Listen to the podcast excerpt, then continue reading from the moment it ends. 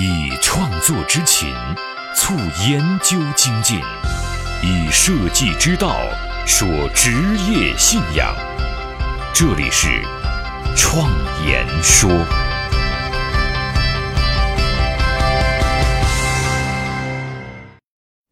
大家好，我是主持人张子健。在这一期节目当中，我们将继续把那张职业规划图画完。在上一期节目当中，我们说到了在时间轴上设立目标。如果在执行了几年之后达到了自己的目标，那这个目标啊，就有可能是发展下一个个人特质的条件。以此类推，有计划性的发展个人特质，最终呢，一步一步的达到自己理想的生活方式。一个人的一生啊。不可能只成就一个个人特质或者喜好，它更像是攻坚战一样，攻下一个山头，再攻下下一个山头。如果真的爬上了山顶，那才能够往下一座山出发，而千万不要只是在山脚下徘徊，那样你永远会达到不了下一座山。就等于说，把一件事情做通之后，其他的方面也会发展起来，那你会发现你的兴趣越来越多。你的生活也越来越开阔和自由，甚至越来越像孩子。回过头来，我们再看看时间轴，在这个时间轴不远的地方，我们在平行于时间轴的两侧画两条虚线，并且啊也可以在这两条虚线上画点。上面的这条线呢，代表的就是我们的个人特质，而下面的这条虚线代表的就是我们的连接行为。所以现在我们面前的这张 A4 纸上就有了三条线，由上到下，它们分别代表的是个人特质、阶段目标和连接行为。这三条线上的点啊，都是有对应关系的。个人特质和连接行为基本上是对齐的，它们分别向上和向下，往未来的方向啊画出一条曲线来。这两条曲线结束的位置，基本呢就是时间轴上。个人特质所要达到的目标的那个位置，当然在曲线上可以进一步的设置自己的小目标。当目标满足了发展下一个特质条件的时候啊，在上下两条虚线上又会多出新的个人特质和连接行为，以此类推，最终啊画面当中形成了一个类似于像羽毛的形状。绘制的基本规则啊就是如此。为了让大家能够更加明确的绘制这张职业规划图。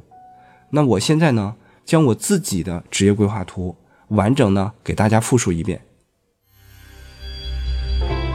改变命运的设计力量，相伴一生的职业信仰，启迪思想的心灵碰撞，坚定清晰的幸福方向，请与我一起设计信仰。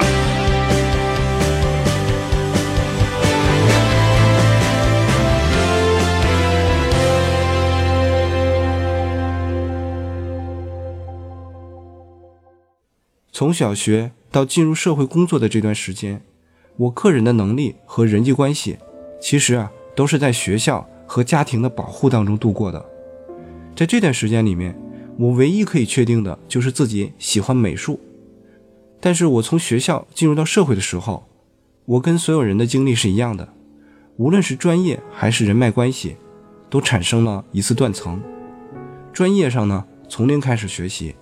在工作当中不断的积累，虽然有缓慢的进步，但总是不如人意。人际关系上呢，更是受限于自己单位的同事关系。对于我来说尤其如此，因为那个时候我进入的是一个比较闭塞的出版社，我个人的性格呢又非常内向，不善于交际。在做了四年美编之后，终于在2007年遇到了转机，我有机会啊开自己的公司，从此人生开始大起大落。因为各种原因，公司开了半年就关闭了。这次创业的失败，至少让我知道我不适合去做一个老板，经营一家公司。这也让我下定决心，应该坚持走设计师这条路。但是前途又如何，还是一片迷茫。在二零零七年底，我不安于自己冥思苦想，开始走出去寻找答案。那个时候起啊，到接下来的三年，我陆陆续续的请了很多人喝咖啡。开始聊自己的苦恼和问题，那加在一起啊，这些咖啡有一百多杯了。让我最终啊把这些零散的信息拼凑出了一个真相，为自己找到了清晰的答案，让我能够在二零一零年的时候啊做出了一个十二年的职业规划。这也正验证了上一期节目当中我们说的对焦的一个过程。所以从刚刚入行的二零零三年到二零一零年，这八年的时间啊，在我的人生规划图当中，呈现了一个倒 S 型。前四年在出版社锻炼专业能力，这个能力啊有缓慢的成长，但是人脉资源却是停滞的。中间一年创业的失败啊，让我开始去寻找答案，因为请了很多人喝咖啡。又发起了一些小型的交流活动，那么后三年的人际关系啊就开始逐渐的积累起来，但是专业能力却是停滞不前。其实回头想一想，这种 S 型啊是不可取的，因为它失去了一种平衡。最好的形式啊是 C 型。那回首这八年的时间，可以说对职业的发展啊基本上是浪费了。如果早有对焦的意识的话，那么我想这八年是可以缩短为一年的。当然，最终我还是有了职业规划的意识。从二零一零年开始，那个时候我就觉得，要想做一辈子的设计师，就要有能力。那么作为设计师来说，最完美的能力就是一半理性，一半感性。所以啊，我就制定了十二年的未来计划，先用六年时间发展自己的理性能力，再用六年时间发展自己的感性能力。最终让自己能够拥有做一辈子设计师的条件。现在已经过去七年了，可以说超额完成了任务。在寻找理性特质的时候，我发现了自己的一个特点：在看书的时候啊，总是喜欢拿着一张纸，在上面写上自己关于这本书的一些关键词，然后把这些关键词连起来，形成一个知识脉络。后来我才知道，这就是思维导图。而善于整理知识结构的这种能力，其实呢就是一种研究的能力。于是啊，我把这种善于画思维导图的能力变成了一种研究行为。在二零一一年的时候，我和我的合伙人米世杰一起成立了一个民间的设计研究所。我们用六年的时间让自己来做研究，最终以这种方式让我获得在设计上的能力。六年来，研究课题做了十几个，每个研究课题。都切中了自己对商业设计师设计能力追求所遇到的每一个问题。这种方式啊，对能力提升是非常有效的，可以说每年都在脱胎换骨。最终的目的就是通过六年的时间，让自己的设计费能够翻五十倍。要实现这个目标，就像我们刚才说的，除了要配置个人特质的发展之外，还要配置连接行为，去拓展自己的社会关系。这会为我在枯燥的研究当中获得持续的动力，也是一种有效的治疗自己拖延症的一种办法。而这种行为我不需要去发现，因为零九年开始我就已经去组织一些设计交流沙龙了。只要把这一行为配合研究继续延展下去就好了。于是，一方面是个人特质，通过研究发展为个人能力；另一方面呢是发展行业交流，通过交流呢。把自己的研究成果分享出去，通过六年的发展啊，也促成了一些组织和机构的建立。比如说，跟一些志同道合的设计师一起发起了中国设计师沙龙 （CDS） 这个民间的行业交流组织，还有一个实体的交流空间 ——DCB 北京设计交流中心。同时呢，我也参与发起了三到四个交流平台。这些交流组织和平台现在仍然在快速的发展。这就是我的第一个六年计划。除了计划当中的事情如期实现之外，也有另外一个个人特质意外的发展起来了，那是养猫咪这件事儿。这一阶段的目标，设计费翻五十倍和每年只接三单的愿望，在二零一七年达成了。这也形成了我进入下一个阶段的条件，就是进山进行创作，发展自己的感性能力。这就是我后六年的目标。为了达成进山的条件，实现以自由职业的方式在山里工作，每年只用低于百分之二十的时间做商业项目就可以养活自己。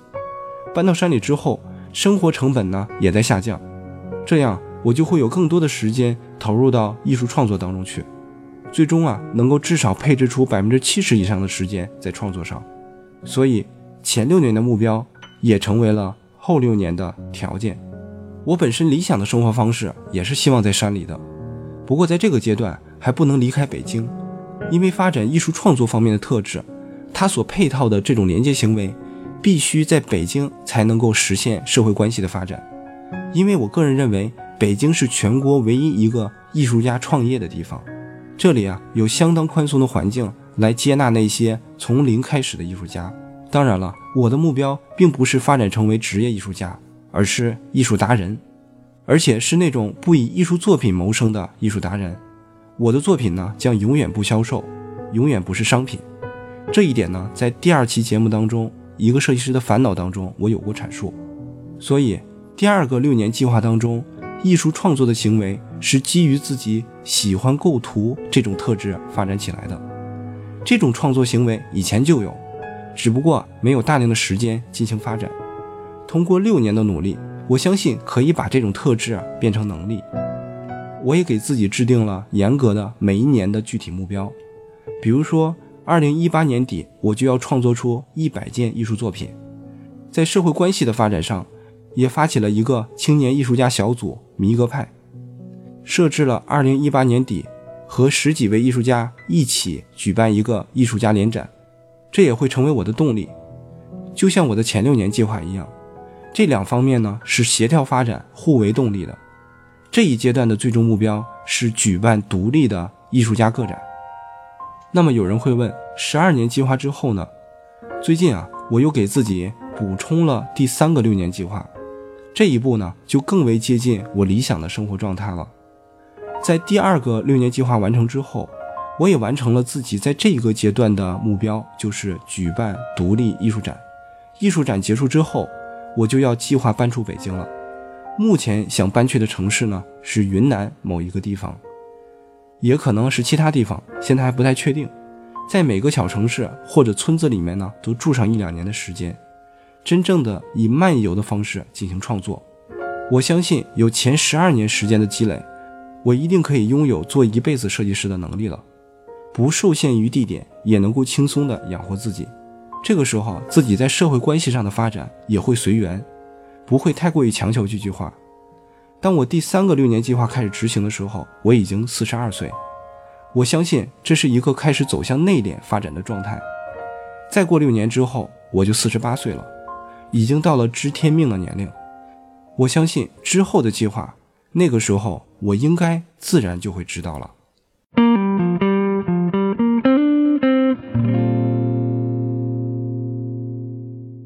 以上就是我绘制的完整的职业规划图。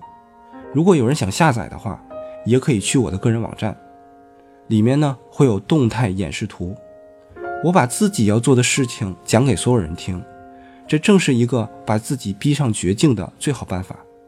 七年前我是这么做的，我现在仍然在这么做。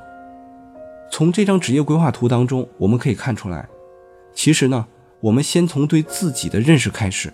找到自己真正感兴趣的事情，并且提炼成对自己有意义的价值取向，进而影响到自己的生活方式。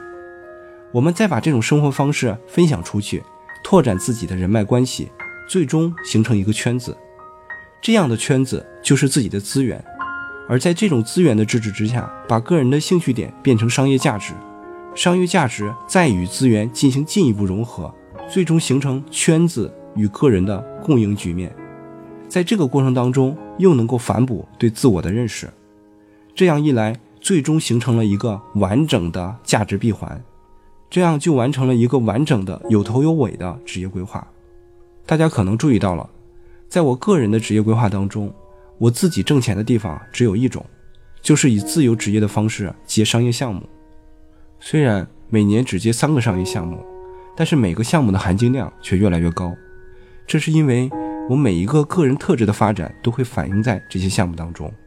前六年的发展让我从美化设计变成了咨询型的设计，后六年更会给这种设计能力附加上艺术家价值，收入呢也自然会越来越高。但这也仅仅是用到了我个人发展特质的一小部分，那些多出来的能力和资源会为我带来更多的选择和可能性。所以说。只有你选择的东西越多，你就会越自由。而这种自由的状态呢，也是我追求的目标。所以未来呢，我也不排除自己会做创意产品的可能性。但即使去做，也是基于兴趣的休闲方式去做，而不会呢把它变成生意。比如说，我就在打算学一点木匠的手艺，给自己家的猫咪啊去做猫用家居。首先呢是自己家用，至于是否会成为产品，没有刻意的想过。就好像前两期节目我们说的，创意产品就应该是生活方式的副产品。当我们完成了这个职业规划图之后，我们发现整张图看起来非常像是一把射出去的箭，正应了那句话：“人生一世，白驹过隙，时光如箭，岁月如梭。”如果我们不做点什么的话，时间很快就过去了。这张图啊，不意味着它是一成不变的，它给了你可以前进的方向，在实践的过程当中，你需要不断的修正。就我个人的经验来看。当我定下十二年计划之后，今天已经七年的时间过去了，方向基本没有发生变化，计划本身在细节上也丰富了很多，也调整了很多。这就是一张规划图的作用，它让我们做事情有了方向。当你的目光放在了更远的几年之后，你就不会再为眼前的得失而感到苦恼了。这种在路上的感觉会让我们有一种满足感。但是需要指出的是。给自己一个清晰的计划，不是获得职业幸福的唯一途径。这么多年来，在我的身边，我能看到很多人没有计划却让自己过得很幸福的故事。但是这些人呢，都不是随波逐流的，他们是在跟随着自己的内心。同样，这也需要勇气。这种纯理性的规划方法，你可以把它看作是给自己的一种心理暗示。重点在于以梦想为目标，我们开始了行动。而重拾梦想的过程，让我们每一天都过得更加踏实。它让我们变成了有质感的人，变成了一个磁铁，自然就会吸引那些身边的目光和资源。也许最终成就你梦想的，并不是你自己，而是你身边的人。甚至，最终梦想是否能够实现，我想只有天知道。当有一天我们回想自己一生的时候，不至于为自己的碌碌无为而感到悔恨。我是自由设计师张子健，感谢大家听我创言说。